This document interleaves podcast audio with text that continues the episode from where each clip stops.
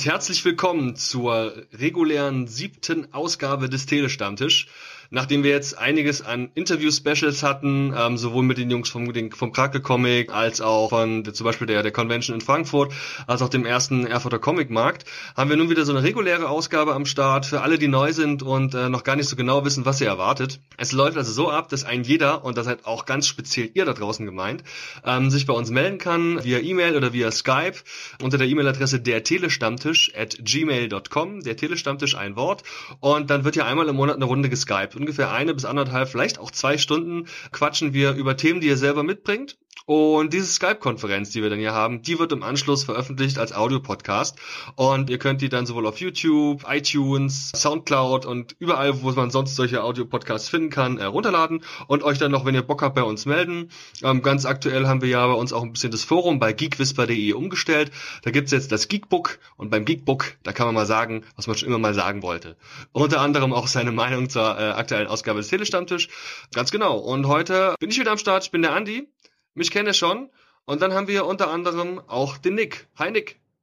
Hi, ja, ich bin jetzt auch schon, ich glaube, das dritte oder vierte Mal dabei. Wie gewohnt hört ihr von mir was zum Thema Comics. Ich diskutiere gerne über Filme und äh, alles, was damit zusammenhängt. Von daher, hallo zusammen.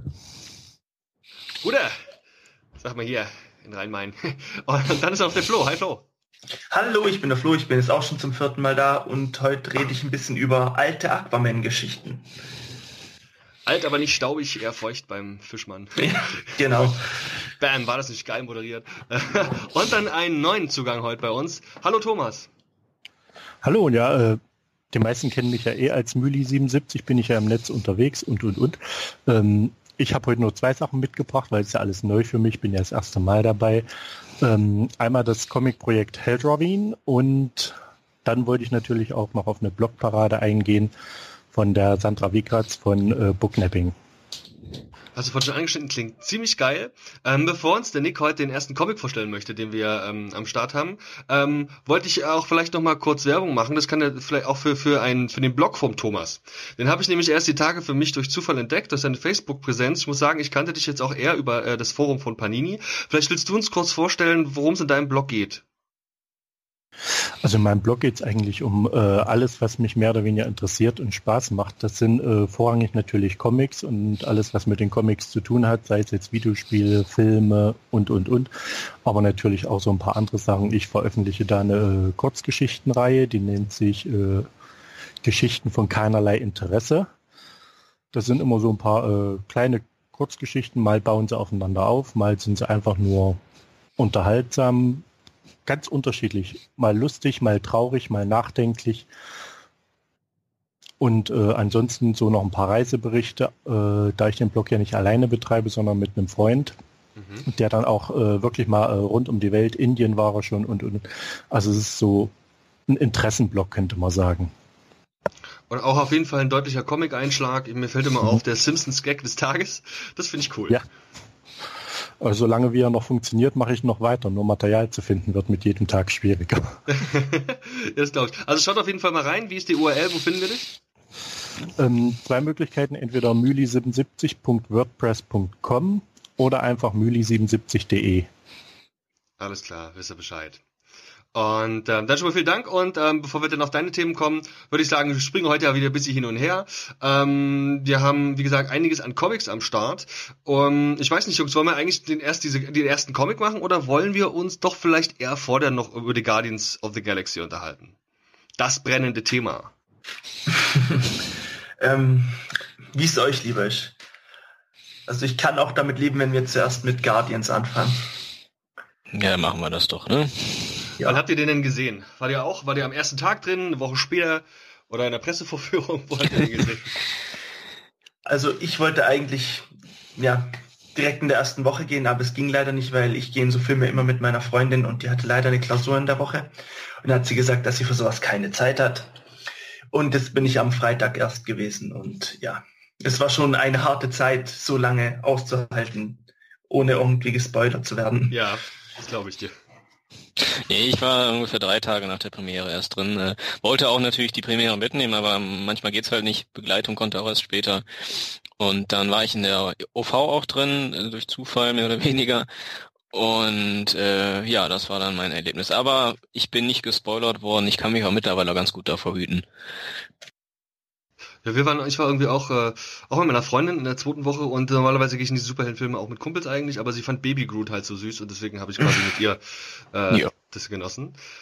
Ja, ähm, wer von euch kann denn, und ich glaube, das fällt eigentlich gar nicht so schwer, denn so viel ist davon gar nicht da, die Story in groben Zügen zusammenfassen? Könnt ihr das? Soll ich das übernehmen? Wie sieht's aus? Kannst du gerne übernehmen von mir aus. okay, ähm, also die Story kurz ähm, ist gar nicht so wahnsinnig kompliziert. Wir haben also die Guardians. Die Guardians fangen als Team erstmal in der Form an, wie wir sie äh, beim letzten Mal kennengelernt haben. Ähm, das sind also vor allem Star-Lord, gespielt von Chris Pratt, ähm, Gamora, äh, gespielt von der guten Zoe Saldana, dann natürlich Drax der Zerstörer äh, von Dave Bautista und äh, natürlich auch noch so Highlights wie Groot selbst, gesprochen von, im Englischen gesprochen von Vin Diesel. Äh, ich weiß nicht, ob in der deutschen Version ist es wahrscheinlich irgendwie dasselbe, schätze ich mal. Kann mir vorstellen, dass es auch Vin Diesel dann quasi macht, weil der muss ja jetzt nicht so viel sagen, übersetzen braucht man Groot nicht unbedingt. Und dann haben wir zu guter Letzt ja noch die ähm, Rocket, ja, der äh, Waschbär, auch wenn er nicht gern so genannt wird. Und ähm, wird im Englischen gesprochen von Bradley Cooper, auch da fällt mir auf die Stelle nicht ein, weiß ich nicht, wer die deutsche ähm, äh, Synchronstimme da hat. Und ähm, was machen die eigentlich? Also beginnen tut das Ganze mit einer Szene, die ist ähm, im Netz schon viel ähm, besprochen worden.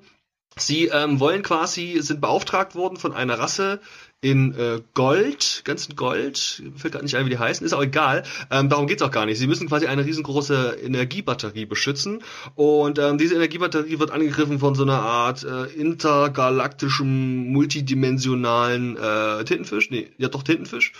Ja gut, das äh, machen sie, auch erfolgreich, glaube ich, und ähm, davon kriegt man nur nicht so richtig viel mit, denn der Fokus der Kamera liegt komplett auf Baby Groot. Baby Groot ist so ein bisschen also ist nicht so ganz im Geschehen, lebt so ein bisschen auch in seiner eigenen kleinen Welt und ähm, ja, spaziert eben quasi an dem, an dem Kampfplatz so vorbei. Alle anderen Guardians sind beschäftigt äh, mit diesem Tintenfisch und ähm, wollen natürlich auch dafür sorgen, dass Baby Groot da jetzt keins auf die Mütze kriegt, währenddessen die kämpfen.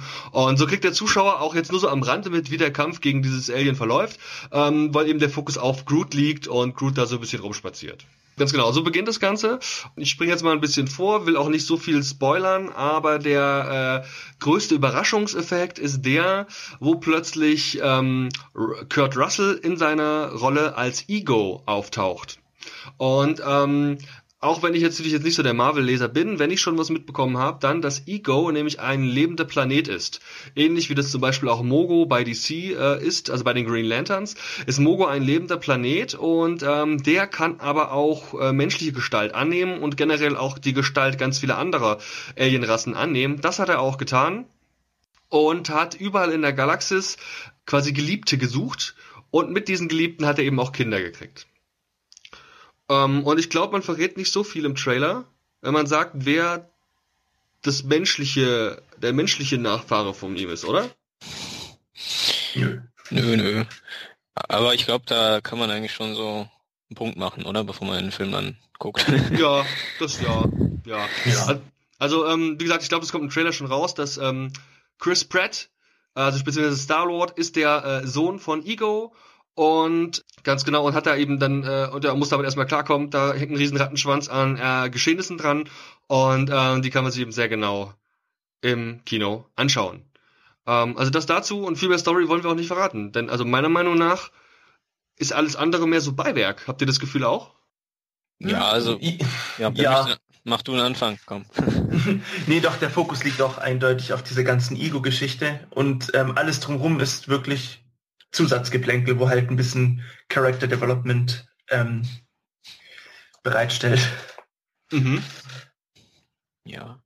Also ich hatte vorab ein bisschen Bedenken. Also ich fand den Trailer, also die Trailer, die ich geguckt habe, ich habe mir dann, ich glaube, den dritten und vierten dann gespart, weil irgendwann zeigen sie ja dann doch ziemlich viel. Ähm, generell. Äh, das, ja, also sah alles toll aus, aber jedes Sequel, das zu einem guten ersten Teil kommt, äh, da hat man ja auch immer so ein bisschen Bedenken, na, fangen die nochmal so ein bisschen den Spirit von dem ersten Teil ein oder hat man das Gefühl, ja, okay, die fahren jetzt hier quasi nochmal die gleiche Schiene, alles ein bisschen bunter, ein bisschen mehr, aber hat man halt dann schon gesehen. Ähm, das Resultat fand ich dann wiederum ziemlich gut. Also ich hatte ja, ich hatte eigentlich mit etwas Schlechterem gerechnet. Ähm, es ist natürlich so, man kennt jetzt die Guardians schon, dieser Überraschungseffekt, der ist halt nicht mehr so da.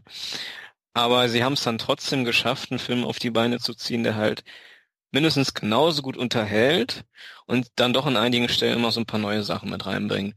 Ähm, dieser ganze persönliche Struggle von den Figuren ist ja schon erwähnt worden. Das fällt auch, finde ich, sehr stark auf. Jede Figur bekommt hier quasi nochmal so eine persönliche Leidensgeschichte, die da vertieft beziehungsweise die hatten sie ja schon im ersten Teil, die wird jetzt so ein bisschen vertieft. Äh, hier an dem Fall Gamora mit ihrer Schwester, Chris Pratt mit seinem Vater, also Starlord mit seinem Vater, äh, Rocket, ähm, Mantis, Drax, die haben ja alle, da weiß man zum Teil halt schon vorher, eine schwierige Vergangenheit. Mhm. Ich finde, das, das, da nutzen sie auch ja für jeden ausreichend Screentime, das mal so ein bisschen zu vertiefen. Wirkte meiner Meinung nach hin und wieder ein bisschen zu dick aufgetragen, aber war, glaube ich, wichtig, um nicht einfach nur nochmal so ein reines Feuerwerk da abzu, abzufackeln. Ja, super Soundtrack wieder, äh, sehr, sehr geile Effekte. Also da gab es einige Szenen, die würde ich mir auch ganz gerne nochmal zu Hause angucken, äh, in entsprechender Qualität. Ja, was mir vor allem diesmal wesentlich besser gefallen das war eigentlich so einer meiner einzigen Kritikpunkte am ersten Teil, war das Ende. Am ersten Teil, wer sich dran erinnert, da gab es ja dann diese Szene in diesem Dance Battle. Das fand ich persönlich ein bisschen over the top. Ähm, das fand ich im zweiten Teil dann ein bisschen cooler gelöst. Ja, ich war zufrieden. Ich würde es auf dem Niveau vom ersten Teil sehen und äh, sag mal so, der dritte Teil, glaube ich, hat es schwer, da nochmal oben drauf zu setzen. Mhm. Wo der jetzt schon angeteased worden ist. Ganz berühmt war ja vorab, dass es wohl fünf After-Credit-Scenes geben wird. Ja. Und ähm, die sind sicherlich in Fankreisen auch alle diskutabel oder auch zumindest muss man die mal genauer auseinandernehmen. Aber da wurde ja wohl einiges schon angeteased. Ich weiß nicht, ähm, lest ihr Marvel, wisst ihr, wer oder was Adam ist? Ja, also ich weiß es. Ich auch, aber nur, weil ich, weil ich mich danach noch informiert habe. ja, aber ich sag mal so, äh, Volume 3, äh, da bin ich ja eh mal gespannt. Ähm, also es ist ja auch gesagt worden, dass sich da dann doch einiges im Vergleich zum äh, zweiten und ersten unterscheiden wird, weil der zweite Teil ja wohl ungefähr ein halbes Jahr nach dem ersten spielt, auch wenn natürlich in Echtzeit da mehr Zeit vergangen ist. Der dritte wird ja wohl einige Jahre später spielen. Mhm. Und vor allem wird er ja auch unter den Auswirkungen von äh, Avengers stehen. Ne, das ist ja auch noch so eine Sache. Und da bin ich mal gespannt, äh, was da mit Adam und so weiter noch so passiert, wie die Avengers dann aus, äh, die Guardians dann aussehen. Ähm, ich glaube, da wird der dritte dann doch nochmal ganz anders aussehen. Ähm, kle kleine Frage, ist, ist es offiziell, dass es ein halbes Jahr dazwischen lag, zwischen Guardians 1 und 2? Ich hatte das letztens gelesen, das, das war von James Gunn, also ich weiß nicht, ob es direkt ein halbes Jahr war, aber die sagten so ungefähr. Okay, weil ich habe jetzt irgendwie gedacht, es wäre ein kürzerer Zeitraum gewesen, weil Groot ja noch so klein war. Ich habe jetzt irgendwie gedacht, der wächst schneller, sagen wir es mal so. Also in einem halben Jahr, der ist ja gar nicht gewachsen. Und dann ja, plötzlich der, am ja. Ende war er, ja, also halt, ja, Wachstumsschub. Ja. ja. Also keine Ahnung, ich glaube, das ist jetzt auch ganz mehr. Ich weiß nicht, ob das so entscheidend ist, wie viel Zeit dazwischen vergangen ist. Fakt ist schon, Groot ist nicht sonderlich gewachsen, das stimmt. Er ist aber nicht mehr in seinem, ähm, in seinem Blumentorf. Er kann dazwischen laufen, hat Beine, ja. also äh, muss was passiert sein. ja. ja. Ähm, ja, ich denke auch, dass die Story ähm, jetzt vielleicht gar nicht mal der Grund ist, sich den Film anzugucken, die ja okay war. Die hatte auch eine, äh, den einen oder anderen Twist. Ähm, die hat Spaß gemacht und war unterhaltsam, aber vor allem, denke ich, guckt man sich den Film an, eben aufgrund der Charaktere und ihrer Interaktion. Ja. Also es ist ja so, dass ähm, jede der, also wirklich jeder Charakter ähm, erhält nochmal einiges auch an Background, was sie natürlich deutlich interessanter macht, die ähm, einzelnen Teammitglieder. Und ähm, sie haben auch miteinander also ganz tolle Geschichten, denn ähm, man kann zum Beispiel mal grundsätzlich sagen, dass die äh, Guardians, so wie wir sie kennen, ähm, auch aus dem ersten Teil, verhältnismäßig wenig Zeit als Team miteinander verbringen. Also im Film ist es eher so, dass die gesplittet werden in verschiedene Grüppchen, die mal mehr, mal weniger wieder aufeinandertreffen und es gibt schon so eine Story, die zusammenhängt und es ist immer, immer noch ein Team, aber es gibt eben Gründe, die dafür sorgen, dass das Team gesplittet wird. Und ähm, so eine klassische Team-Action, ähm, also mit dem bekannten Team in der Form gibt es verhältnismäßig wenig, hat aber auch zur Folge, dass die, ich sag mal, ähm, jeweiligen aufgesplitteten Teams ähm, dann eben auch neue Leute mit ins Boot holen können und so eben unter unter anderem auch ähm, Mantis mit eingeführt werden kann, die meines Wissens auch ein klassischer äh, Guardian ist. Ist das richtig? Mhm. Ja. Ja. Und äh, das hat schon Spaß gemacht. Also ich finde, ähm, das war so mein Highlight. Oder auch keine Ahnung, ähm, Also wirklich, den, den, den habe ich im ersten Teil noch nicht so, also noch nicht so hoch geschätzt und ich kannte ihn natürlich aus The Walking Dead, aber ähm, der Typ, der Yondo spielt, Michael Rooker, also das ist ja auf jeden Fall neben Drax wahrscheinlich ist das äh, sind das meine beiden Lieblingscharaktere im Film. Hm. Ja, ja man merkt, cool.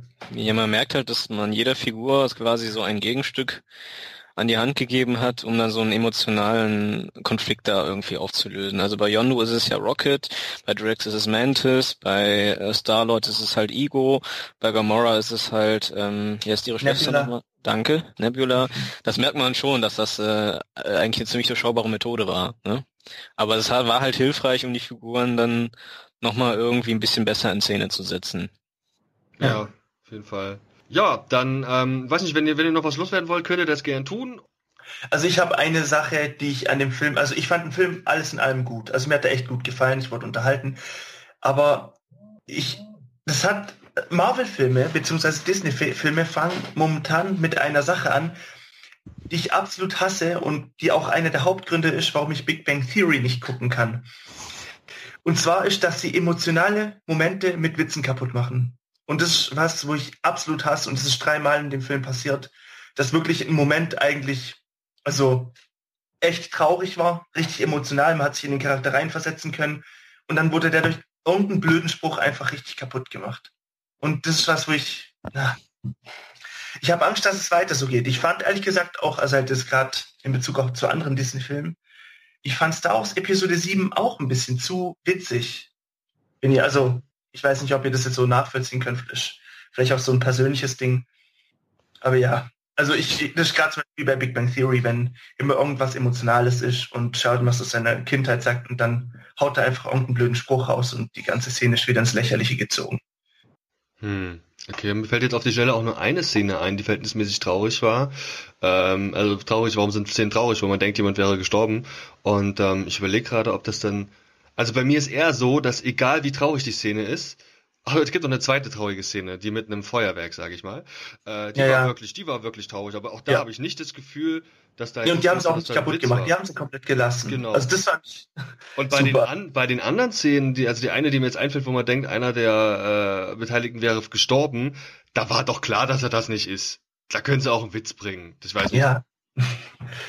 Nee, aber ich weiß gerade nicht so die Szene, sondern mehr so dieses, ähm, wenn gerade jemand was aus seiner Vergangenheit erzählt, wo halt echt ein bisschen tragischer war. Und dann, dann lassen sie es vielleicht so zwei Sekunden sacken und kurz drauf kommt irgendwas, ja, aber eigentlich bist du immer noch total hässlich oder sowas. Also, ja, in dem Sinne. Aber es wie gesagt, wahrscheinlich so ein persönliches Ding, wo ein bisschen an mir nach. Ich kann es nachvollziehen zumindest. Okay.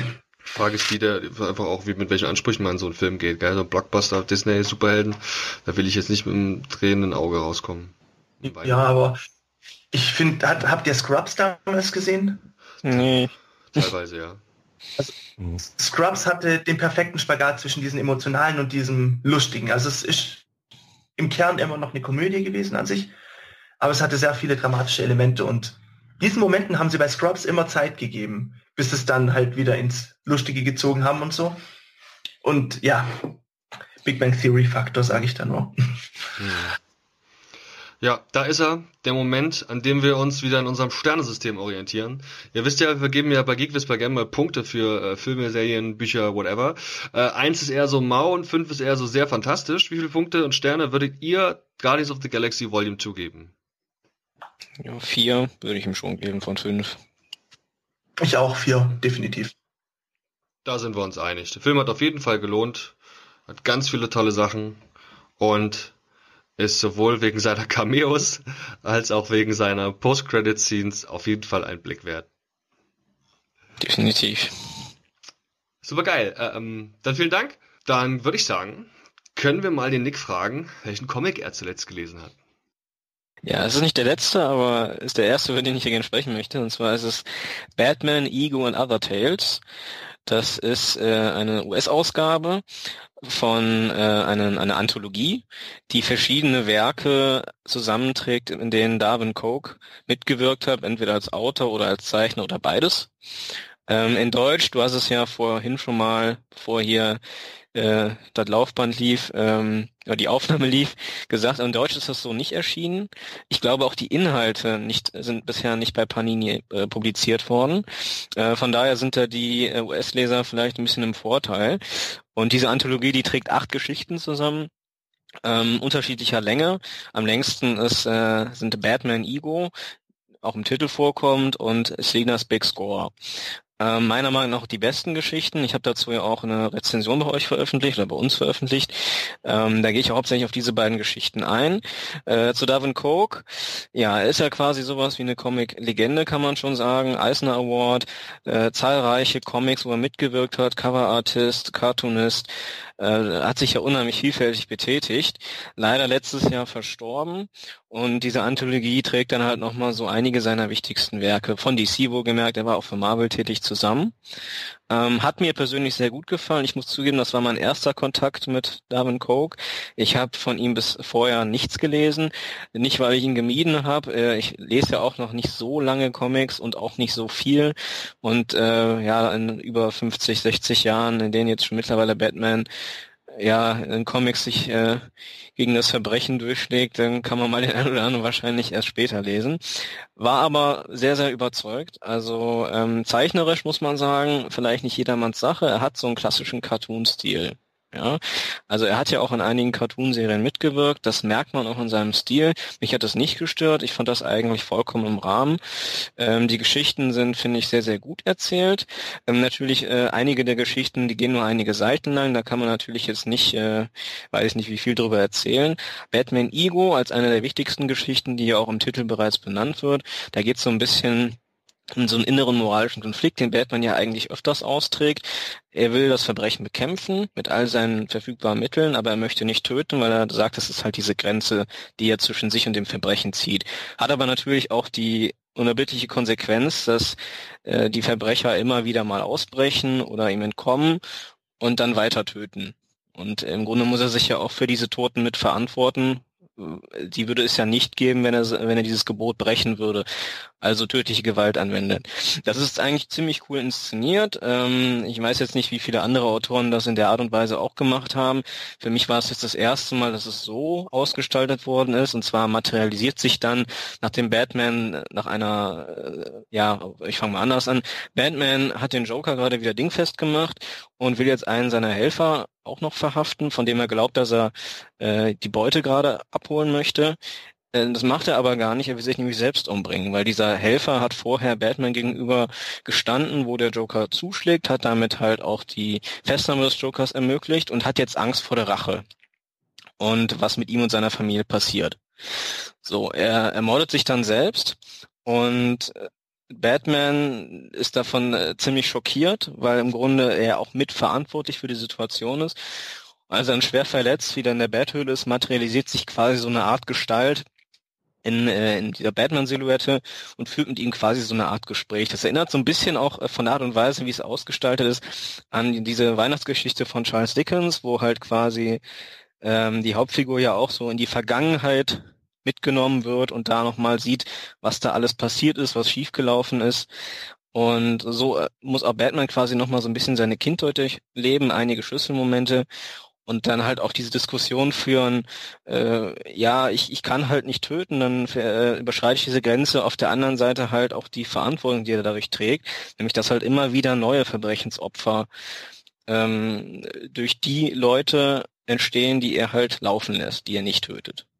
So. Das macht er, finde ich, ziemlich gut. Ähm, hätte länger sein können, sag ich. Also am Ende ist es vielleicht ein bisschen zu abrupt zu Ende. Aber so wie es dargestellt worden ist, fand ich das ziemlich cool. Ähm, fand ich auch glaubwürdig. Und äh, dafür gab es schon mal einen dicken Pluspunkt von mir. Und die zweite recht lange Geschichte ist Selinas Big Score. Äh, Selina Kyle, aka Catwoman, äh, befindet sich da in einer etwas misslichen Lage. Sie hat gerade versucht, irgendwie einen, einen, großen Raub durchzuführen, also einen großen Diebstahl, ein, irgendein altes Artefakt in Marokko. Das geht schief und sie hat jetzt quasi kein Geld und muss sich erstmal wieder neues Kapital beschaffen. So, ähm, in der Folge bekommt sie auch die Möglichkeit dazu. Es gibt da einen Job, den sie machen könnte, dafür braucht sie aber ein Team.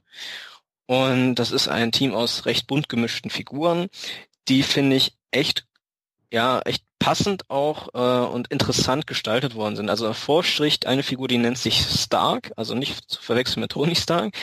Äh, das ist ein äh, professioneller Krimineller, der auch eine gemeinsame Vergangenheit mit Selina hat.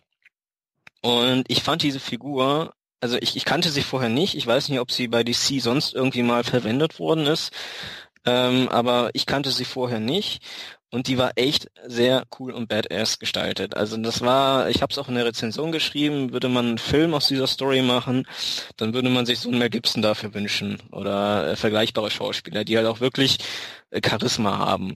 Und äh, sowas finde ich immer ziemlich cool, wenn es nicht zu überzogen ist. Und das hat auch echt Spaß gemacht. Die Geschichte an sich ist halt so eine klassische äh, Heist-Story, also so eine Überfallgeschichte quasi, in der es dann darum geht, dass da ein fahrender Zug ähm, überfallen werden muss, um entsprechend Geld daraus zu klauen. So, und natürlich wieder heile rauszukommen. Ähm, wie man sich bei so einer Geschichte vorstellen kann, würde da immer alles glatt gehen, dann wäre so eine Heist-Story ja ziemlich langweilig. Natürlich muss da irgendwas schiefgehen. Das ist auch hier so. Ähm, wovon der, die Geschichte wirklich lebt, ist halt, dass sie den Charakteren äh, wirklich Tiefe gibt ähm, und die Interaktion zwischen den Figuren auch sehr unterhaltsam gestaltet. Also das haben die echt gut gemacht. Und, äh, und auch das fand ich sehr positiv, es ist jetzt nicht so eine klassische äh, ja, Superheldengeschichte oder Heldengeschichte.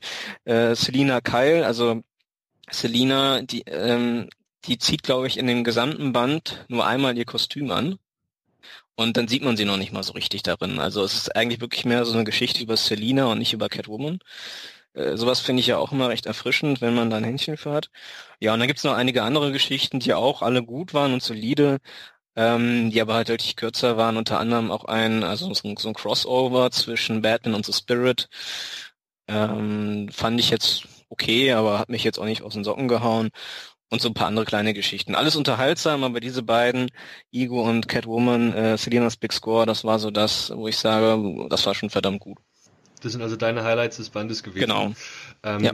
Ist es richtig, dass äh, Darwin Cook da ähm, gleichzeitig der äh, Autor ist als auch der Zeichner oder arbeitet er mit anderen Kollegen zusammen? Ähm, bei Selinas Big Score ist er Autor und Zeichner. Äh, bei anderen, also ich meine bei Batman Ego ist er, glaube ich, nur Zeichner gewesen. Okay. Er ist jetzt nicht überall auch gleichzeitig der Autor gewesen weil ich jetzt mehr in diese Richtung wollte, ähm, auch wenn man vielleicht mal seine, seine, wenn man jetzt zum Beispiel Selinas Big Score, wo er eben jetzt beides gemacht hat, äh, was so seine Stilistik eher ausmacht. Ist es dieser sehr eindeutige Zeichenstil, den du hast? Also wenn man den guten Mann mal googelt, ähm, dessen Stil fällt immer wieder auf. Der hat ganz viele tolle Sachen gemacht. Keine Ahnung, The New Frontier ist wahrscheinlich eines der bekanntesten Sachen von ihm jetzt für DC gewesen. Also wirklich ein markanter äh, Zeichenstil. Oder ist es die Art und Weise des Schreibens, die jetzt hier sehr charakterbetont zu sein scheint? Ja gut, äh, man darf halt nicht vergessen, auch diese Anthologie fasst ja nur einen Teil seiner Werke zusammen. Also das, was ich hier gelesen habe, würde ich sagen, das, das zeigt schon dafür, dass der Mann auch wirklich ein Gespür hatte für Geschichte und Figuren. Ähm, womit er wahrscheinlich aber sich eher die Lorbeeren verdient hat, war, war, war wohl sein Zeichenstil. Ich denke mal, das ist das, wofür er auch am meisten äh, Reputation bekommen hat. Er ist ja auch, glaube ich, auch mit dem Eisner Award für, äh, für seine für sein Coverart ausgezeichnet worden. Soweit ich weiß, sind seine ja, inhaltlichen Ergüsse dann nicht ganz so renommiert, auch wenn ich das, was ich gelesen habe, halt sehr gut fand. Aber wie gesagt, seine Bekanntheit rührt halt von seinem Zeichenstil vor allem. Wie viele Punkte hast du bei deiner Rezension gegeben? Vier von fünf würde ich auch wiedergeben. äh, das, das hat er wohl durchaus verdient. Okay, prima. Die verlinken wir dann auch schön in den Show Notes oder in den Kapitellinks. Die kann man auch schön anklicken. Da habt ihr dann nochmal die Möglichkeit, euch die ausführliche schriftliche Review vom Nick anzuschauen. Ihr tut natürlich dem Andi, also quasi dem Chef von geekwhisper.de immer einen großen Gefallen. Wenn ihr euch die Comics holen wollt, am Ende der Rezension gibt's einen Link ähm, auf Amazon und da zahlt ihr genauso viel wie immer, wenn ihr bei Amazon kauft. Nur ein kleiner Prozentsatz davon geht eben an Andi und das hilft ihm sehr, die Seite weiterhin betreiben zu können. Wenn ihr also Lust habt, uns zu unterstützen, geht doch über unsere Reviews da mal auf Amazon und guckt, ob ihr da vielleicht was finden könnt. Vielleicht hat euch Nick ja mit Batman, Ego und Other Tales jetzt vielleicht von äh, diesem guten Werk überzeugen können. Dankeschön, Nick. Gerne. Thomas, bist du noch am Start? Ja, ich bin noch da, keine Sorge. Sehr gut. Vielleicht ähm, komm, gehen wir mal zu ähm, den Projekten, die du uns heute vorstellen möchtest, über. Du hattest äh, unter anderem von diesem ähm, Webblog, Webcomic-Geschichte ähm, erzählt. Was genau war das denn? Also dieser Webcomic beziehungsweise dieses Gemeinschaftsprojekt nennt sich äh, Helldrawing. in Anlehnung an Halloween, an das Fest. Und zwar äh, haben sich da jetzt schon zum zweiten Mal im letzten Jahr, im Oktober, äh, mehrere Künstler zusammengefunden, um eine gemeinsame Geschichte zu erzählen. Mhm. Das sind jetzt äh, teils unbekannte Namen, teils auch bekanntere Namen, wie eben der Sascha Dörp oder Lapino ist dabei. Andy Papelitzki ist dabei, der ja auch schon bei Plem Plem äh, der Punch gemacht hat. Mhm. Ähm, Guido Neukam ist dabei, die Anna Fuchs, die auch einigen bekannt ist. Insgesamt sind es 22 Künstler. Jeder hat sozusagen eine Seite, auf der er die Geschichte dann äh, fortlaufend weitererzählt. So dass insgesamt eine komplette Geschichte mit äh, 24 Seiten Umfang rauskommt. Und da ist eben jetzt im Mai, vor jetzt zehn Tagen, die gedruckte Version erschienen, die man dann auch käuflich erwerben kann. Hell Draw Wien. Ja? Jawohl. Wie wird das geschrieben? Ich habe mal googelt und jetzt nicht so Erfolg gehabt. Hell wie Hölle, ne? Draw wie Zeichnen und dann eben Doppel-E-N drangehangen. Doppel-E-N, alles klar. Ähm, da habe ich es auch schon. Auf mycomics.de kann man das natürlich finden. Ähm, ich habe ähm, also den unter anderem den äh, Sascha Dörp, den du angesprochen hast, den kenne ich auch. Habe mir seine äh, eines seiner aktuellen Werke Enklave, eins und auch inzwischen auch den zweiten Band jetzt geholt ähm, vor ein paar Wochen da auf der Convention. Der ist cool, der macht eine tolle Arbeit. Und Wien, wo er jetzt wohl auch beteiligt ist als einer von vielen, ist das, das kann man sich komplett jetzt auch online angucken oder ist er nur in Ausschnitten, weißt du das? Das ist komplett sowohl äh, das erste Abenteuer von ja. äh, 2015 als auch das zweite von 2016 sind bei MyComics komplett nachlesbar. Wer es natürlich lieber gedruckt haben möchte, kann es sich auch äh, gedruckt holen. Die Möglichkeit besteht, das ist im Eigenverlag erschienen. Mhm. Und ähm, hat mir der Timo, der damit involviert ist, jetzt äh, letzte Woche zugeschickt. Geht dann heute auf meinem Blog online, kurzes Review dazu, wo ich das Ganze ein bisschen vorstelle, auch ein bisschen Einblick gebe und äh, naja, ist relativ kurz gehalten. Also ich finde es äh, eine sehr schöne Sache. Mit den Stilen muss man sich ein bisschen zurechtfinden. Das ist schon eine gemischte Sache. Man hat hier wirklich äh, alles Mögliche vertreten. Das sind wirklich teilweise gemäldeartig, sehr realistisch dargestellt. Dann sind äh, überzogene Zeichnungen, die so ein bisschen an Funny Comics erinnern. Ein bisschen Manga-Stil ist mit drinne. Also eigentlich fast alles. Mhm. Es ist natürlich dann nicht einfach, je mehr Künstler an so einem Projekt beteiligt sind, das fortlaufend zu erzählen. Daher die Handlung hat so ein paar Sprünge und Bremsen drinne. Ich meine, gut, kann man verzeihen, man kann der Handlung folgen, so komplex ist sie nicht. Aber äh, es macht trotzdem Spaß. Also äh, sind auch so ein paar Figuren dabei, wo ich durchaus sagen würde, äh, die haben so ein bisschen Potenzial könnte sich was entwickeln. Das fängt schon mit äh, dem Erstauftritt von Allo Kitty an. Mhm. Allo Kitty ist eine Kreuzung aus Alligator und Katze. Mhm. Sieht auch genauso verrückt aus, wie sich's anhört.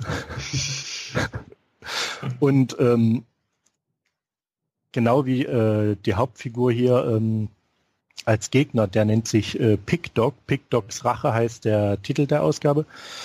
Pig Dog auf Deutsch einfach nur Schweinehund. Mhm. Ähm, ist auch eben genau, das ist eines dieser missglückten Experimente von Frankenstein, sozusagen das erste Projekt nach dem Monster. Und naja, ich sag mal so, äh, schwer zu beschreiben, das Ganze. Man muss es wirklich mal lesen. Ja, ich blätter hier gerade nebenbei auf MyComics komplett mal durch, um mir auch mal so einen Eindruck davon zu machen. Ähm, ich stehe ja total auf diese Anthologie-Geschichten. Ich habe jetzt auch relativ spät für mich erst ähm, zum Beispiel auch Yasam äh, schätzen gelernt, ja, also wo ich mir komplett mal alles geholt habe, was es von Yasam noch online zu kaufen gab.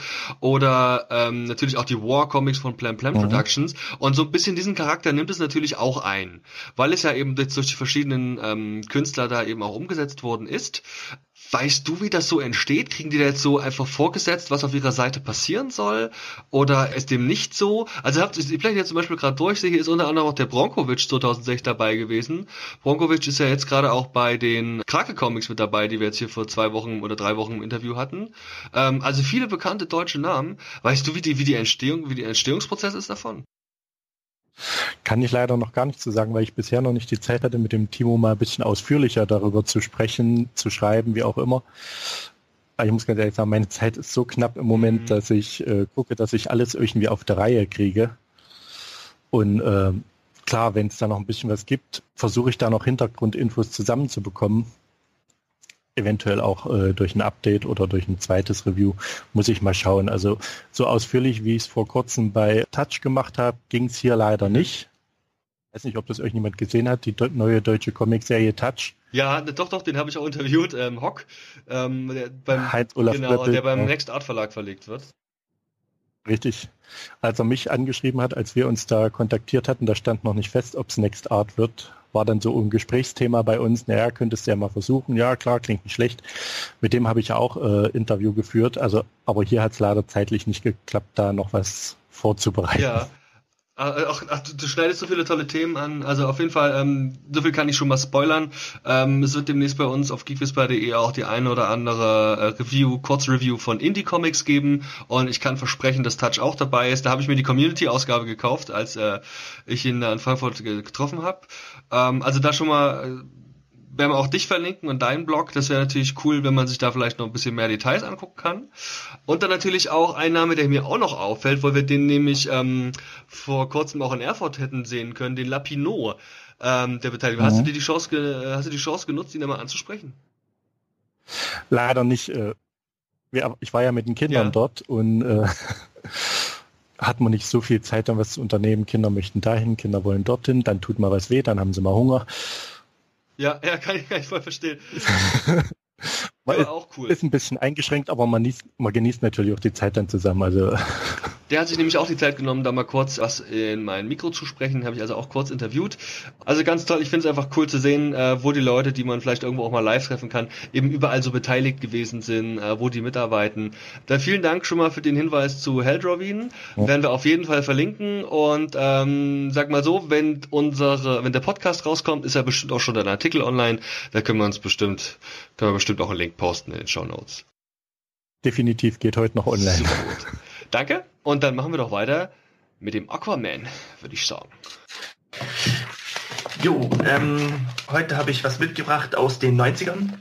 Und zwar eine Aquaman-Story von Peter David, der, also viele sagen ja, es ist der beste Aquaman-Autor überhaupt, weil er hat damals aus Aquaman also wirklich eine Fantasy-Gestalt gemacht. Also er hat Aquaman komplett im Wasser gelassen, komplett in Atlantis und den umgebenden Städten unter Wasser und ähm, mit was könnte man es vergleichen? Es ist wirklich wie Game of Thrones unter Wasser. Mhm. So, wenn ich jetzt im Nachhinein noch mal ein bisschen dran denke, bloß noch mit ein bisschen mehr Mythologie, die man jetzt von Griechen, Römern etc. kennt. Und ähm, da habe ich einfach mal rausgeguckt, die Triton-Saga, weil ich da also in verschiedenen Foren in Amerika mal mitbekommen habe, dass die besonders gut sein soll. Habe das Ganze dann mal durchgelesen, das ist jetzt auch schon ein halbes Jahr her, mhm. wenn ich mich richtig erinnere. Und ähm, ja, in dem Comic, also in den Comics an sich geht es darum, ähm, Aquaman und Triton treffen sich das erste Mal.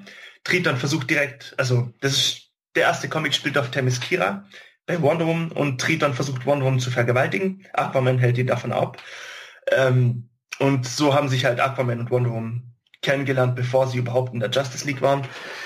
Und ähm, dann sieht man halt einfach in den Verlauf der Comics, wie Triton immer mal wieder im Hintergrund agiert, um Aquaman das Leben schwer zu machen, weil er mit dieser Niederlage von damals nicht klarkam, wo er Wonder Woman beschützt hat. Und ähm, irgendwann mal hat halt Aquaman dann rausgefordert und hat gesagt, jetzt entscheiden wir es, wer der echte Herrscher der See ist. Hat das Ganze von seinem Vater Poseidon ähm, absegnen lassen, hat gegen Aquaman gekämpft und verloren. Und ähm, ist seitdem versaut im Exil und versucht im Hintergrund weiterhin Aquaman das Leben schwer zu machen, bis es dann am Ende nochmal zum großen Showdown kommt, wo Triton, also zuerst seinen Vater tötet, Poseidon, um das Recht zu haben, Aquaman noch mehr herauszufordern als Herrscher der See. Und ähm, ja, Aquaman kommt als Ende, am Ende wie bei Comics üblich als, Hel als Held ähm, aus der Sache wieder raus und darf wieder über alles unter Wasser herrschen. Und ähm, auch wenn es die Story nicht so das Innovativste ist, es ist halt irgendwo immer noch gut gegen böse. Böse verliert, gut gewinnt. ähm, was wirklich die Comics ausmacht, ist dieses Fantasy-lastige. Also wenn ich das mit dem heutigen Aquaman vergleiche, also ich sage jetzt nichts gegen den heutigen Aquaman, ich fand das von Jeff Jones richtig super, Jeff Park hat einen super Job gemacht. Aber es war doch mal was anderes. Also wenn ich das mit den ganzen anderen DC-Helden vergleiche, die halt, sagen wir mal, Bösewicht der Woche bekämpfen in ihren Paperbacks, es ist halt wirklich ein komplett anderes Szenario. Es ist komplett unter Wasser, dann vielleicht, wie man es bei Wonder Woman kennt, ein bisschen griechische Götter und so. Aber es hat einfach Spaß gemacht. Es ist sehr viel Magie dabei. Also gerade zu dieser Zeit hat Aqualet ähm, gelernt, wie man zaubert. Ähm, der Vater von Aquaman, der damals nicht ein Leuchtturmwärter war, sondern ähm, der erste, äh, nee, der, der letzte König von Atlantis, der wahre, namens Atlan, der kommt als Geist zurück und steht Aquaman als Mentor zur Verfügung, bringt Aqualet auch noch ähm, nebenbei ein bisschen das Zaubern näher. Und ähm, es ist einfach wirklich, man kann es wirklich ein bisschen mit Game of Thrones vergleichen. Und ich finde es ein bisschen schade, dass der Aquaman heute nicht mehr so ist. Also, weil der heutige Aquaman ist ja schon, sagen wir mal, zwei Drittel seiner Zeit an Land und macht halt so Superhelden-Zeug. Mhm. Aber wirklich, also ich fände es mal cool, wenn der nächste Autor von Aquaman mal wieder sagt, hey, ich mache jetzt mal ein paar Geschichten, wo komplett unter Wasser spielen, wo die Landwelt sozusagen gar nichts angehen. Wo halt wirklich Aquaman dann sein Zeug macht, unabhängig von allem anderen, so gerade Superman, Batman, den man dann doch ab und an vorbeifliegen sieht. Also ich fand, es war echt cool. Das ist ein interessanter Einwand, den du da hast, dass Aquaman natürlich auch eine Figur ist mit, mit einer Geschichte und auch mit einer, ich sag mal, einem, also, also Sozialisierung, eben auch mit seiner Rolle da in Atlantis und auch den dazugehörigen Figuren. Mhm. Ähm, ist es doch aber nicht so, dass gerade der 90er Jahre Aquaman, der jetzt eben seine, seine Parodie zum Beispiel eben auch ganz äh, bei Game of, äh, Quatsch, Game of Thrones eigentlich schon, bei ähm, Big Bang Theory fand, also immer so ein bisschen als der Typ, der mit Fischen spricht, was er jetzt auch zuletzt wieder äh, in den Justice League Trailern da bisschen, äh, ja, ich sag mal, veräppelt wurde. Also ist das nicht genau das Problem von Aquaman. Eben, dass er, äh, erstmal musst du wahnsinnig, musst du dich darauf einlassen, dass er der Typ aus Atlantis ist, äh, dass er mit Fischen spricht, mhm. dass alle irgendwelche komischen Schuppenklamotten anhaben. Vor allem hat der 90er Jahre Aquaman ja auch diese, diese, diese langen Haare und diese komische Krallenhand. Also er ist schon auf jeden Fall auch ein besonderer Charakter, mit, na, durchaus auch, mhm. sagen wir fast, fast schon lustigen Kräften. Ist das dann nicht eigentlich der logische Schritt gewesen, ihn auch aus diesem Setting rauszunehmen und ihn vielleicht an Land zu packen? Ähm, weißt du, wo diese ganzen Aquaman-Parodien ihren Ursprung haben? in, der, in dieser Animationsserie aus den... Ja, aus den 60ern, ja. 70ern. Die hieß Die Superfreunde. Und da war das Problem, dass ähm, Aquaman eben, ähm, weil es die ganze Zeit an Land gespielt hat, war er tatsächlich nutzlos. Also der war auch kein richtiges Bestandteil, also Mitglied der Justice League, sondern der kam halt immer wieder, wenn was in der Nähe vom Wasser war. Und dann hat er auch nicht wirklich viel gemacht, sagen wir es mal so. Und gerade wenn er unter Wasser ist und abgetrennt von diesen ganzen Landhelden, die fliegen können und ja, die Bilde machen und bla bla bla, also gerade unter Wasser, da sind ja Aquamans Kräfte ja vorhanden, sagen wir einfach mal ja. vorhanden. Und ähm, dort ist halt auch richtig cool, wenn er einfach mal so eine Armee von irgendwelchen Tiefseekreaturen herbeiruft oder was zum Beispiel richtig cool war, also gerade zu dieser Zeit, da hat ja auch Grant Morrison die Justice League geschrieben. Und da war ja Aquaman auch nicht direkt ein Mitglied von der Justice League, sondern so ein, ja, ähm, Ersatzmann. Und ähm, den haben sie dann auch mal zur Hilfe gerufen, wo die Welt von ähm, weißen Marsianern angegriffen wurde. Mhm. Und Aquaman konnte dann seine telepathischen Kräfte ähm, auf die Marsianer einwirken lassen, weil, also er konnte einem so, ein, so eine Art Hirntumor machen, das ihn halt kampfunfähig gemacht hat. Weil alles Leben, auch das vom Mars, stammt ja irgendwann mal, also im DC-Universum, ähm, auch im Mars stammt ja irgendwann mal aus dem Wasser. Und auf diesen Teil in der DNA kann Aquaman zugreifen. Mhm. Und halt nicht nur Fische kontrollieren, sondern auch eben bedingt Lebewesen, die an Land leben. Ich weiß nicht, also vielleicht ist es auch ein bisschen zu stark, wenn jetzt alles kontrollieren könnte und ein bisschen zu wenig Aquaman dann im Endeffekt, aber das finde ich auch ziemlich cool, dass er dort also seine Kräfte ausgebaut hat. Das ist nicht nur dieses, ich rede jetzt mit Fischen, sondern ich nutze jetzt diese telepathische Fähigkeit auf deine DNA ein, weil deine Vorfahren aus dem Wasser kamen. Ja gut, das ist natürlich eine ziemlich krasse, krasse Geschichte. Ähm, ja. Ähm, ja, ich bin mal gespannt, wie jetzt generell das Bild vom Aquaman eben auch nach Justice League aussieht. Also ähm, Jason, Jason ja. Momoa wird da schon, schon hoffentlich eine gute Arbeit abliefern. Ich äh, hoffe drauf. Ja. Ähm, aber das ist jetzt gerade nicht das Thema. ähm, vielleicht nochmal kurz zu deiner Geschichte. Also ähm, von wem war die denn geschrieben, damit wir auch nochmal ein bisschen hier ein bisschen Fakten zusammensammeln können. Wer ist denn Autor, wer ist Zeichner? Peter David war der Autor und ähm, ich leider nur Nachnamen Calafior war der Zeichner. Ich habe jetzt leider keinen Vornamen gerade im Kopf. Jim ähm, Also Jim, okay. Also die Sache ist, Zeichnungen sind in Ordnung, halt so, so ein bisschen von dieser 90er Einheitsware, wie man sie kennt, von Flash und Green Lantern. Aber ähm, storytechnisch, also gerade Peter David, der hat ja den längsten Aquaman Run überhaupt gehabt. Ich glaube, der hat den ja acht Jahre oder so geschrieben.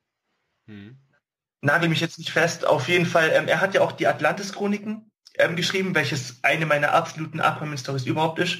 Obwohl Aquaman vielleicht auf zwei Bildern zu sehen ist, weil es ja die Vorgeschichte ist von Atlantis. Aber ähm, also das Gesamtbild, es war einfach alles sehr stimmig und es war einfach wirklich wie eine Serie, also wo du halt immer wissen willst, wie geht's jetzt weiter, wie geht's jetzt weiter. Ich habe nicht alles, also bei Scott nicht alles davon gelesen, aber sollte DC irgendwann mal entscheiden, Omnibusse von Peter Davids Aquaman Run zu drucken, also mein Geld hätten sie direkt. Weil es ist wirklich mal was ganz anderes, so eine ganz andere Seite von Aquaman. Ja, über, über, über, über Wiederveröffentlichung von älterem Material, gerne auch aus den 90ern freue ich mich auch immer. Aber ähm, ganz ehrlich, speziell bei Panini haben wir jetzt wieder bei der Lobo Collection gesehen, dass das nicht von Langfristigkeit gekrönt, also gekürt sein muss. Ähm, die ist ja leider jetzt abgesägt worden, die Lobo Collection mit dem dritten Band. Ist das, äh, wird keinen vierten geben. Meinst du, siehst du denn Chancen dafür, dass es auf den deutschen Markt kommen wird? Ähm, ich kann mir vorstellen, dass vielleicht auf dem deutschen Markt gerade zum Start vom Aquaman-Film, also gerade weil Jason Momoa, Momoa ist ja der 90er Aquaman mit dem Bart und den langen Haaren und dass er mehr eine Rüstung trägt als dieses Schuppenhemd. Also optisch gesehen ist er auf jeden Fall der 90er, wie es charakterlich ist, kann ich noch nicht bewerten.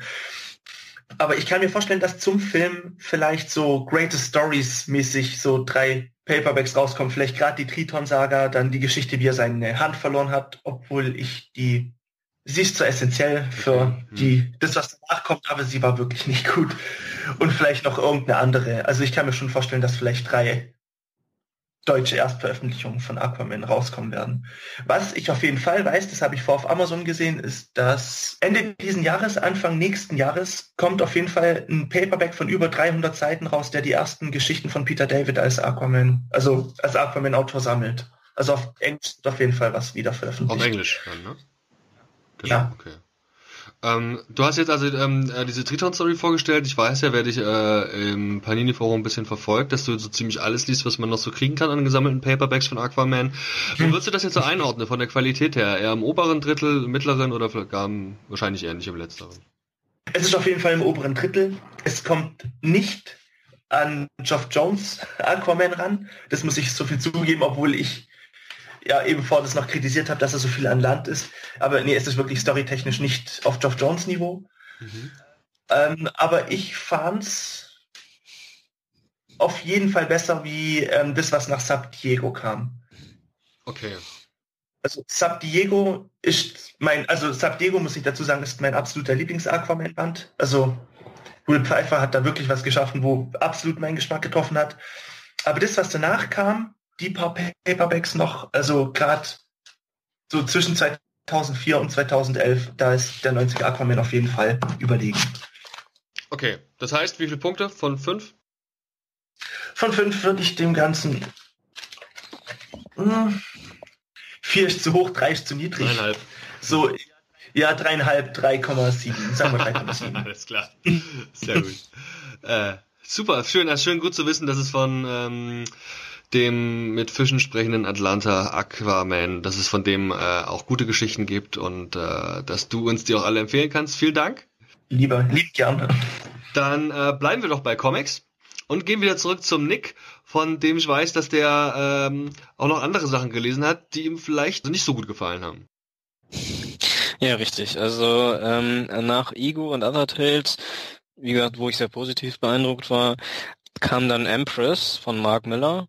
Mark Miller ist ja nun wirklich kein unbekannter Comic-Autor.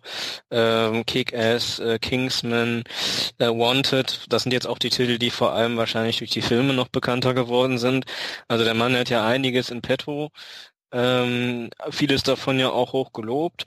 Und Empress ist einer seiner jüngeren Werke. Das ist eine Serie, die bei Marvel erschienen ist, ähm, unter Miller World Banner.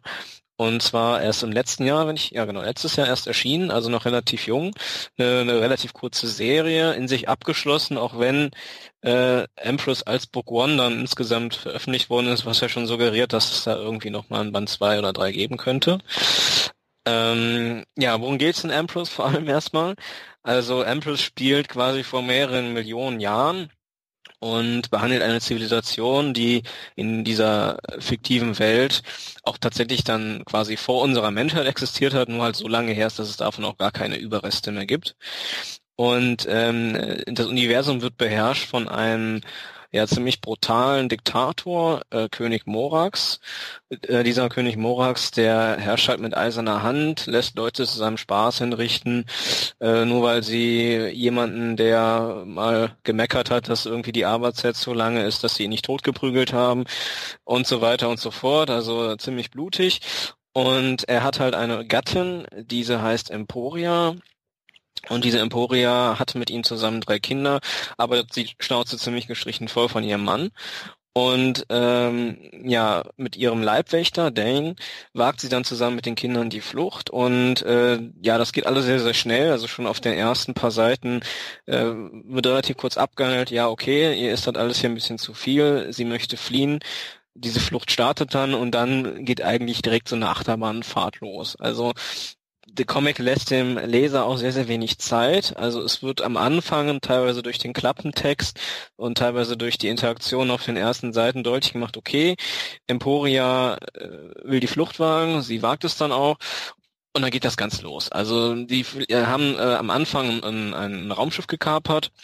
Später haben die dann noch, äh, soweit kann ich schon mal vorgreifen, das wird nämlich auch im Klappentext bereits erwähnt, äh, so eine Art Teleporter, mit dem sie dann von Welt zu Welt reisen können, um schließlich zu ihrem Fluchtort zu gelangen. Und es geht immer irgendwas schief. Also egal an welchem Ort sie landen, entweder kommen sie dann nicht mehr weg oder sie werden gerade angegriffen oder wie auch immer.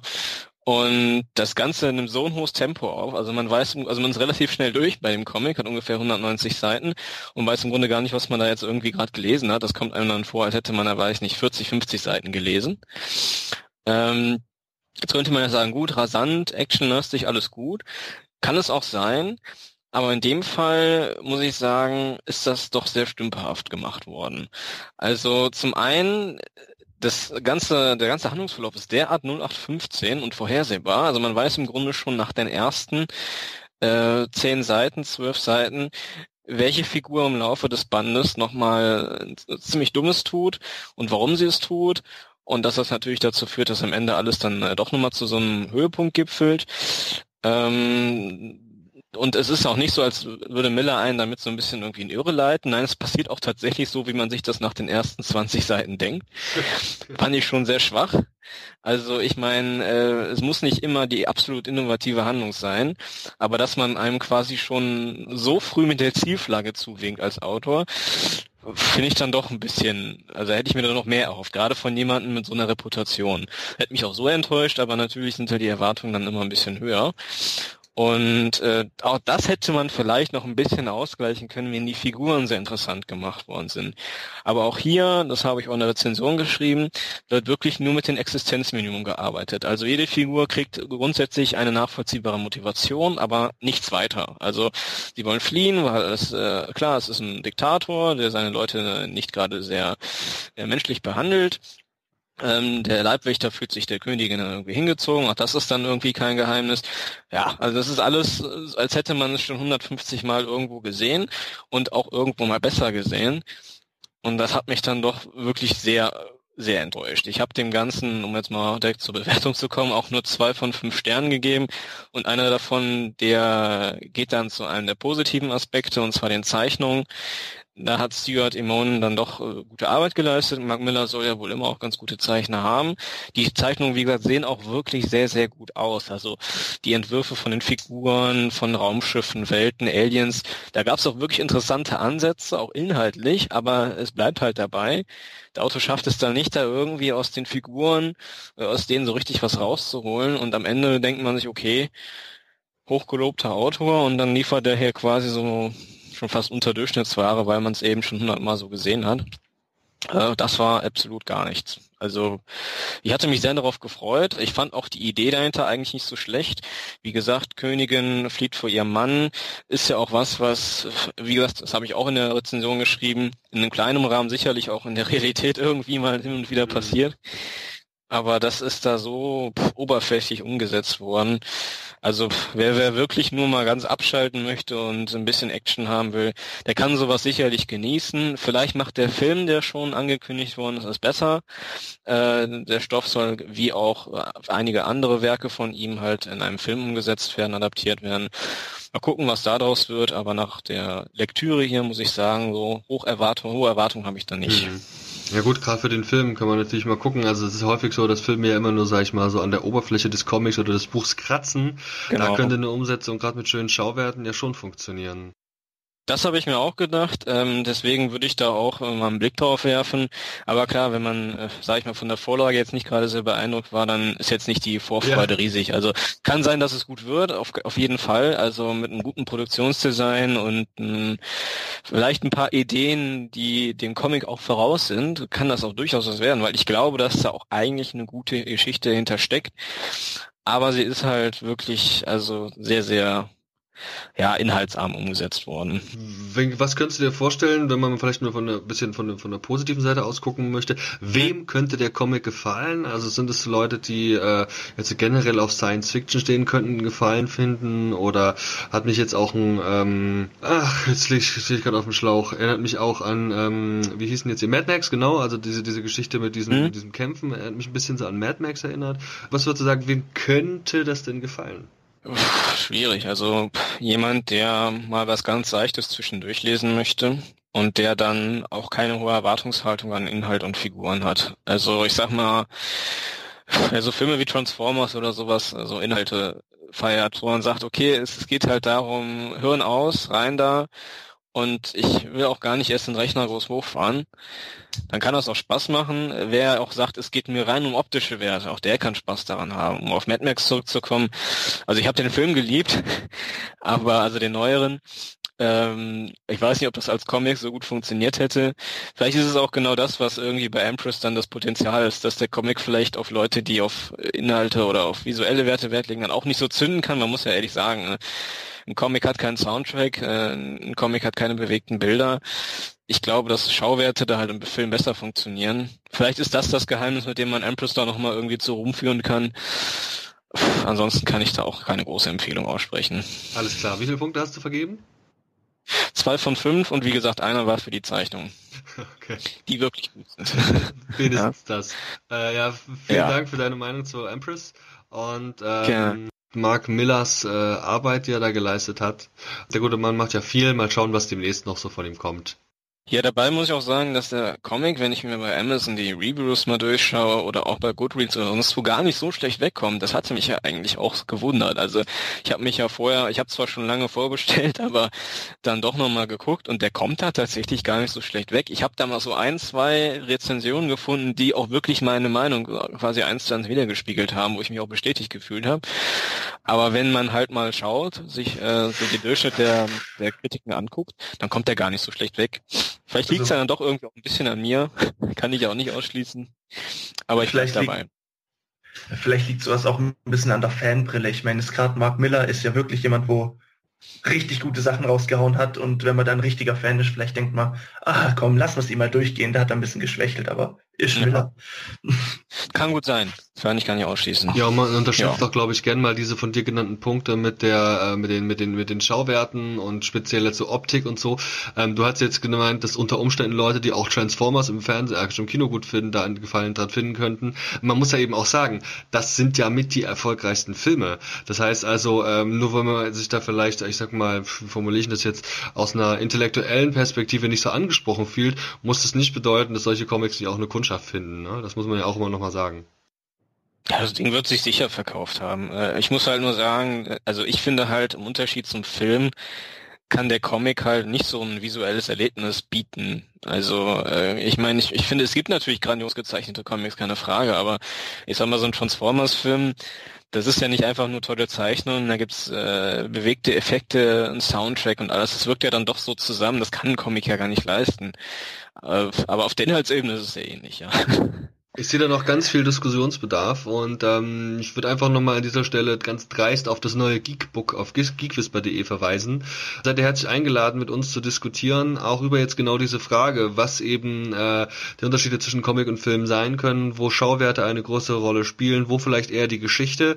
Gern auch dann zu dem hier zu der Ausgabe folgenden Beitrag, den wir da haben werden. Also guckt einfach mal auf geekwhisper.de vorbei. Ich weiß, dass der Nick da auch relativ aktiv ist und da sicherlich auch nochmal äh, was zu schreiben würde, wenn ihr da mal die eine oder andere Frage habt oder eine ganz andere Meinung vertretet. Dann vielen Dank. Da ja. würde ich gerne einfach weitermachen mit dem Thomas, denn du hattest noch ein ja. zweites Projekt, das du uns vorstellen wolltest, richtig? Ja, äh, Projekt trifft so ziemlich genau und zwar äh, ist das eine Blogparade, die von äh, zwei Blogleserinnen gestartet wurden und zwar ist das einmal Sandra von Booknapping und dann die Dagmar von Geschichtenagentin. Die haben nämlich ganz einfach mal begonnen und gefragt, äh, wie begann das bei euch mit dem Comic-Lesen und haben daraufhin die Blogparade mit dem äh, Titel Ich und die Comics, wie alles begann, gestartet, wo äh, diverse Blogschreiber mal wirklich äh, erzählen können, wie sind sie zu den Comics gekommen. Die ganzen Geschichten werden dann äh, gesammelt und unter einem äh, Artikel verlinkt, so dass jetzt wirklich äh, die verschiedensten Comic-Leser, Fans, Sammler, wie auch immer, wie man zu diesem Hobby gekommen ist, jetzt mal ihre, äh, ich sag mal, Comic-Lebensgeschichte darstellen können. Bist du denn auch Teil dieser Geschichte gewesen? Also wurdest du dann auch gefragt, interviewt? Äh, ja, die Sandra hat mich auch angefragt, ob ich Interesse hätte. Natürlich, warum auch nicht? Ich lese jetzt seit äh, knappen 35 Jahren mhm. Comics habe das natürlich dann auch in dem äh, Beitrag, der jetzt schon etwas über eine Woche online ist, äh, geschildert, bis zu meinem heutigen Werdegang, alles was so äh, größere Veränderungen waren, die da reingespielt haben. Ich meine, wer jetzt meinen Blog ein bisschen verfolgt, der weiß, ich mache immer grundsätzlich alles so äh, auf eine persönliche Art und Weise. Mhm. Also jetzt nicht so äh, nur äh, strikt auf das Thema beschränkt, sondern ich lasse immer eine persönliche Note einfließen, weil ich denke, äh, ist ja auch wichtig, Sachen äh, beim Comic lesen, sammeln, spielen ja auch Gefühle oftmals eine Rolle. Es ist ja auch eine emotionale Sache. Keiner sammelt Comics nur, weil ihm die Bilder gefallen, sondern meistens auch, weil er irgendwas damit verbindet. Eine schöne Zeit, gewisse Menschen, Erlebnisse, irgendwas verbindet man ja immer. Mhm. Und äh, so habe ich auch eben diesen äh, Beitrag dazu gestaltet von meiner Jugend an in der schlimmen, schlimmen DDR, wo es nur eine wirkliche Comicserie gab und so weiter und so fort. Die Abrafaxe, ne?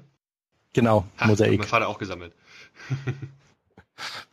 also war auch so mein Einstieg und äh, naja, wenn man Glück hatte zum Westen hin, dann kam eine Mickey Maus und die lustigen Taschenbücher, äh, gerade die ersten, ich habe es in einem Artikel auch angeschrieben, äh, früher lustiges Taschenbuch, eine Doppelseite bunt, eine Doppelseite schwarz-weiß.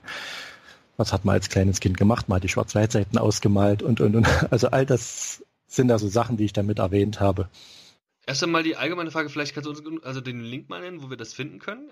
Also äh, im Moment kann man es, ich muss mal gucken, ob ich es finde, bei ähm, der Sandra auf äh, booknapping.de ist es an der Seite als Blogparade gekennzeichnet. Der Link, äh, ich gebe euch dann nochmal für die äh, Videobeschreibung.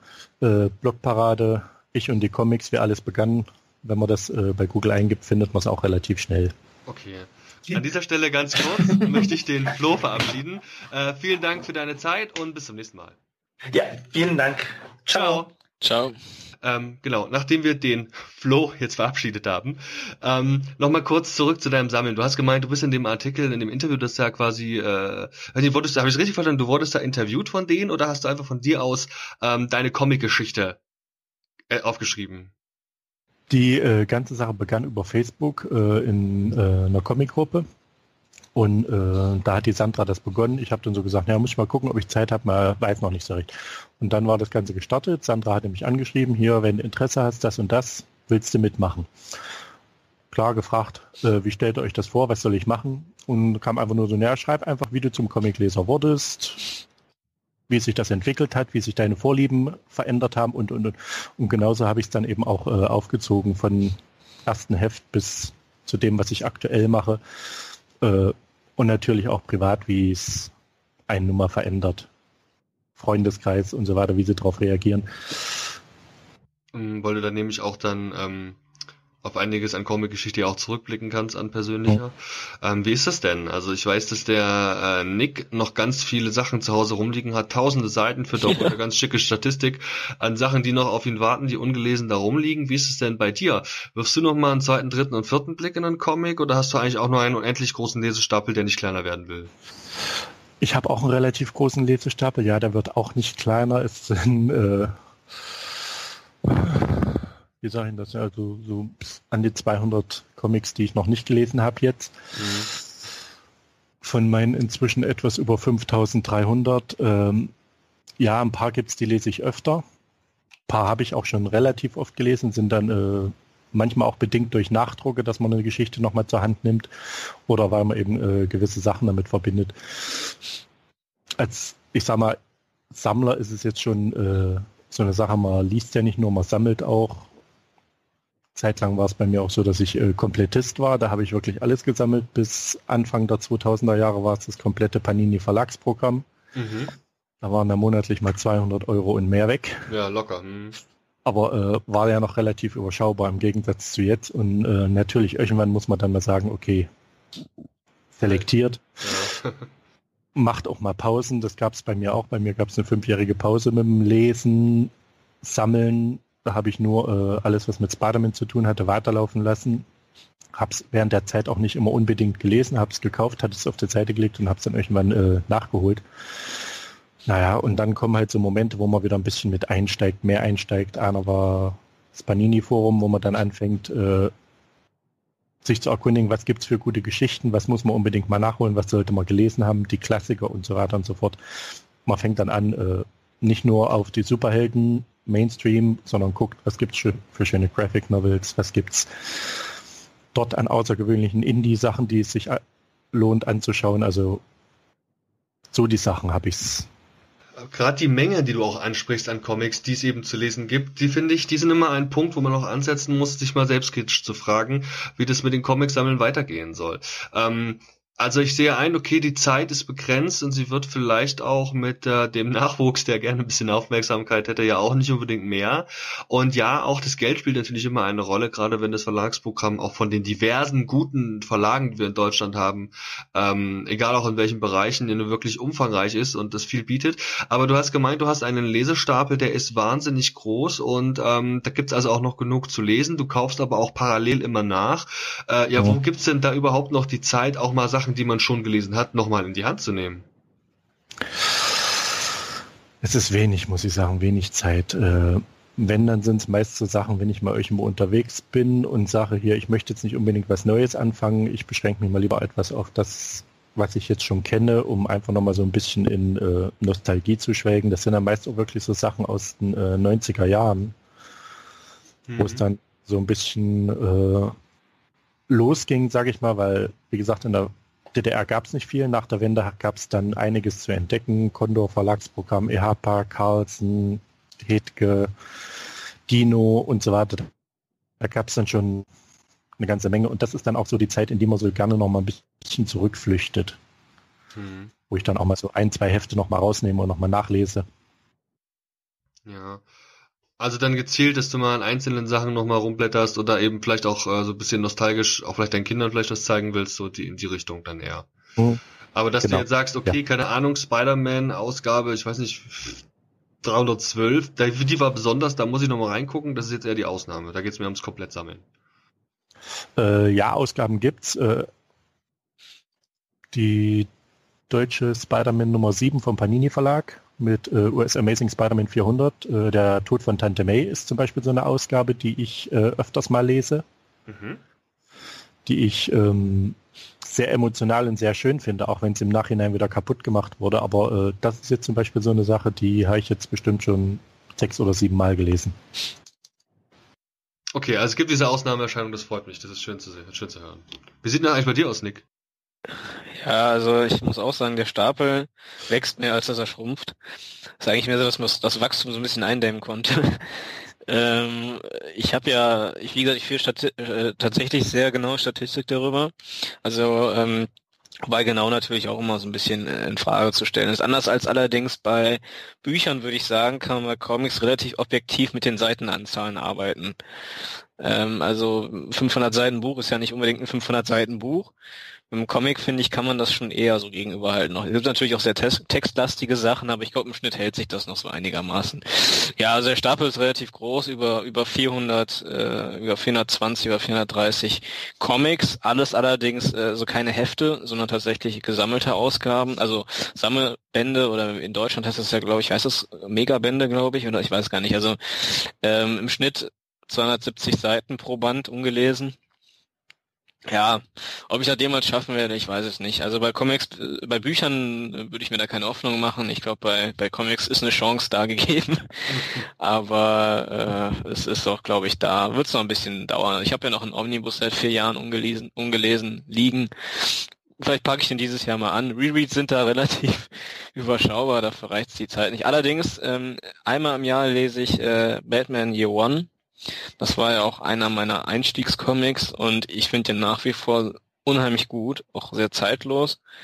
Das ist tatsächlich das, was ich einmal im Jahr so im Dezember rum dann nochmal lese.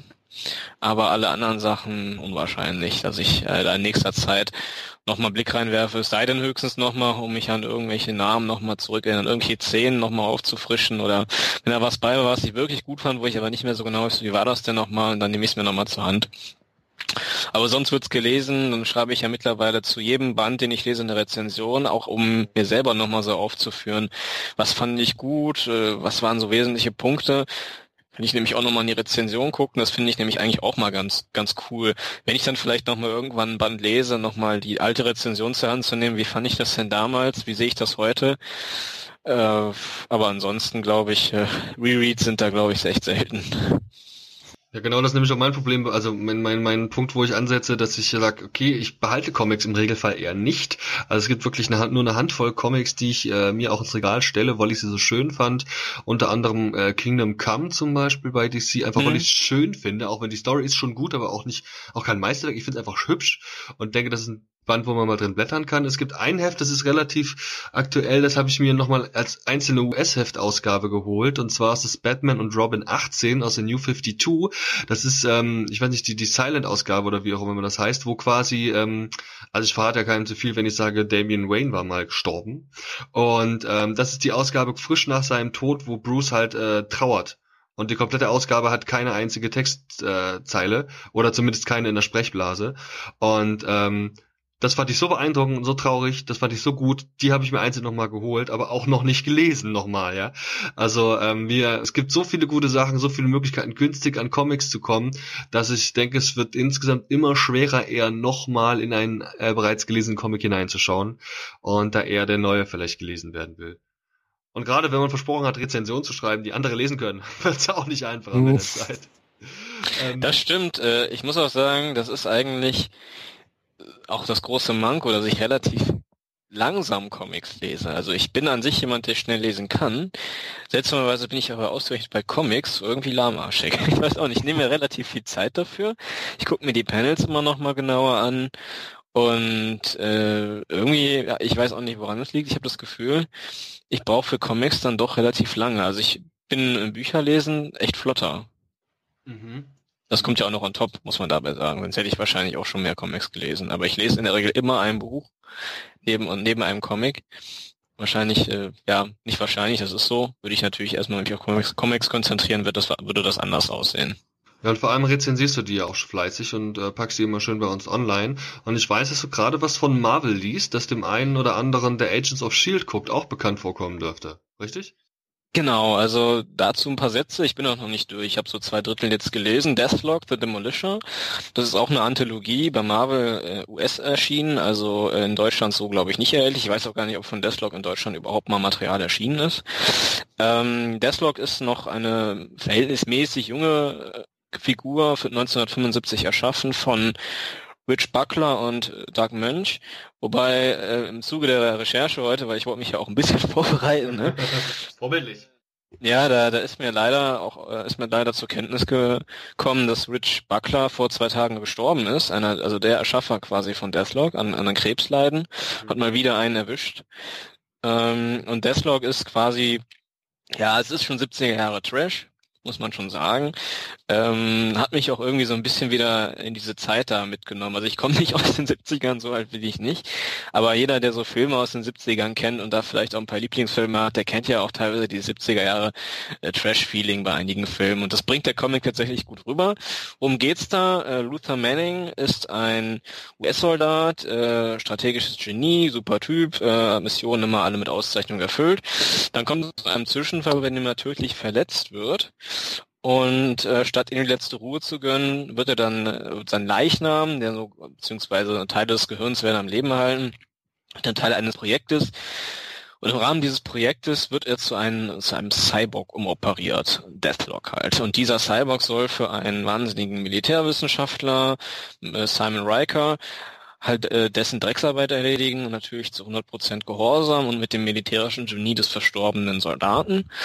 Ja, und ähm, das Ganze ist jetzt nicht handlungstechnisch irgendwie innovativ. Äh, und zwar also als Running Gag oder sagen wir als, ja, wie soll man das, ist eigentlich schon so eine Art literarisches Mittel, Stilmittel, wie auch immer. Ähm, der, dieser Simon Riker hatte eigentlich als Ziel, dass halt eine künstliche Intelligenz den Cyborg steuert und diese künstliche Intelligenz sollte halt seine Aufträge absolut gehorsam erfüllen. Was dieser Simon Riker nicht auf dem Radar hatte, dass ein Teil von Luther Mannings Persönlichkeit weiter existiert und dieser quasi so als schizophrener Cyborg weiter weiterlebt und also einmal Luther Manning und dann halt diese künstliche Intelligenz und die streiten sich auch ab und zu immer, das ist dann so ein bisschen der Gag an der Geschichte. Und ja, das äh, geht dann halt darum, dass Deathlock da einmal versucht herauszufinden, ja, was ist eigentlich mit ihm passiert, kann man das alles rückgängig machen und natürlich geht es auch so ein bisschen um Rache an Riker, der dann ähm, ja dafür das Ganze verantwortlich ist. So, um es mal kurz zu skizzieren, worum es da geht. Okay. Ähm, so, also, also du hast ja noch nicht fertig gelesen, deswegen wollen wir uns die Bewertung vielleicht noch sparen. Also mehr so Daumen rauf, Daumen runter, mehr so Mitte? Ja, das ist eine interessante Frage. Also ich muss sagen, ähm, es macht schon Spaß, weil äh, die Sache halt die ist, ich, ich hab, bin da sehr, ja, ohne große Erwartungen rangegangen. Ich habe mich da unvoreingenommen rangesetzt und ich lese ja eigentlich nicht so oft so altes Zeug von Marvel oder DC generell Comics. Äh, das ist jetzt nicht so meine Welt. Ähm, ich muss aber sagen, diesen Charme, diesen trashigen Charme, den hat es schon. Also ich würde sowas jetzt nicht irgendwie äh, jetzt nur noch dieses Jahr lesen. Das ist sowas, das kann ich mir einmal geben, um einmal so ein bisschen aufzufrischen, dass das eigentlich ganz lustig war, wie die in den 70er Jahren so Science Fiction gemacht haben. Ähm, und wer da sich mit den 70er Jahre Charme auch anfreunden kann, der kann auch Spaß daran haben. Aber wer sowas, so altes Zeug halt nicht so gerne mag, der wird mit dem Comic dann vielleicht auch jetzt nicht so ganz warm werden. Also es sind ja auch diese Kleinigkeiten, wobei man sagen muss, im Comic hätte man ja vielleicht sogar noch im Gegensatz zum Film Ausweichmöglichkeiten gehabt, weil man eben nicht irgendwie teure Effekte bezahlen muss. Äh, als Beispiel, die, die äh, haben dann Laserwaffen da, also genau, das möchte ich vielleicht noch, das hatte ich von vergessen. Ähm, das Ganze ist ja 1900, ab 1975 erschienen und spielt dann im Jahre 1990. Und es ist dann aus dem damaligen Perspektive so eine postapokalyptische Zukunft. Mhm. Ja? Und dann haben die da Laserwaffen und sowas. Ähm, das sind aber jetzt nicht irgendwie so futuristische Waffen, sondern teilweise einfache Revolver oder Schrotflinten oder so halbautomatische Waffen, aus denen kommen dann vorne halt Laserstrahlen raus. Ja? Also so wie man das vielleicht aus einigen trashigen Science-Fiction-Streifen kennt, wo halt das Budget und auch die technischen Möglichkeiten gefehlt haben, da irgendwelche tollen Requisiten zu bauen. Und das halt auch im Comic, ne? wo man ja eigentlich diese Einschränkungen nicht hat. Ähm, trotzdem, das Ganze hat halt seinen Charme. Ist halt alles, die Figuren sind sehr klischeehaft, ähm, oberflächlich, aber wenn man sich darauf einlässt, meiner Meinung nach funktioniert das dann noch ganz gut, ähm, wenn man halt bet betrachtet, in welcher Zeit das geschrieben worden ist. So, also das muss man jedem, der das mal anfassen will, sicherlich mitgeben. Aber wenn jemand generell auf diesen 70er Jahre Kram auch steht und das alles cool findet, was da gemacht worden ist, der wird damit, glaube ich, auch glücklich werden können. Es ist jetzt, äh, also momentan würde ich sagen, wie gesagt, Bewertung noch zu früh, aber nach äh, über 200 Seiten würde ich sagen, es wird tendiert zu gegen drei Sterne, würde ich sagen. Gute drei Sterne. Das ist schon mal okay. Mal gucken, wie dann dein finales Endergebnis sein wird. Ich verweise da mal wieder ganz dreist auf äh, geekwhisper.de, wo wir vermutlich mit deiner Review dann auch rechnen können. Ähm, ja darf schon mal vielen Dank vorab. Wie gesagt, wer Bock hat, schaut mal wieder bei uns vorbei, kann sich auch mal das neue Geekbook angucken, ist ein bisschen wie Facebook, nur geiler und äh, kann da auf jeden Fall äh, mit uns diskutieren. Ist alles ein bisschen entspannter, als das noch früher beim Forum war. Ähm, stellt euch das vor wie eine, für so eine Facebook-Gruppe, nur dass es eben ausschließlich um die Themen geht, die euch interessieren. Und dann könnt ihr uns natürlich einen Gefallen tun und auch die Amazon-Links benutzen, die da jeweils geteilt werden, also diese Affiliate-Links. Ihr kennt es ja, ähm, ihr klickt drauf, zahlt dasselbe wie eh und je für euren Kauf bei Amazon. Und ein kleiner Prozentsatz davon geht eben an äh, Andy, der äh, davon die Seite betreiben kann. Auch jetzt haben wir es, würde ich sagen, für heute gepackt. Ich danke Thomas, ich danke dem Nick. Vielen Dank für eure Zeit. würde mich freuen, wenn wir uns auch bei einer der nächsten Ausgaben wiedersehen. Und vielleicht habt ihr, also ich werde bis zum nächsten Mal auf jeden Fall Wonder Woman gesehen haben. Habt ihr das auch vor? Ich warte auf die Kritiken ab, muss ich ehrlich sein. Also ich war von den bisherigen Filmen ja absolut so gar nicht überzeugt, also zumindest den letzten beiden. Und ich habe gesagt, bevor ich denen nochmal mein Geld gebe, da warte ich erstmal nochmal ab.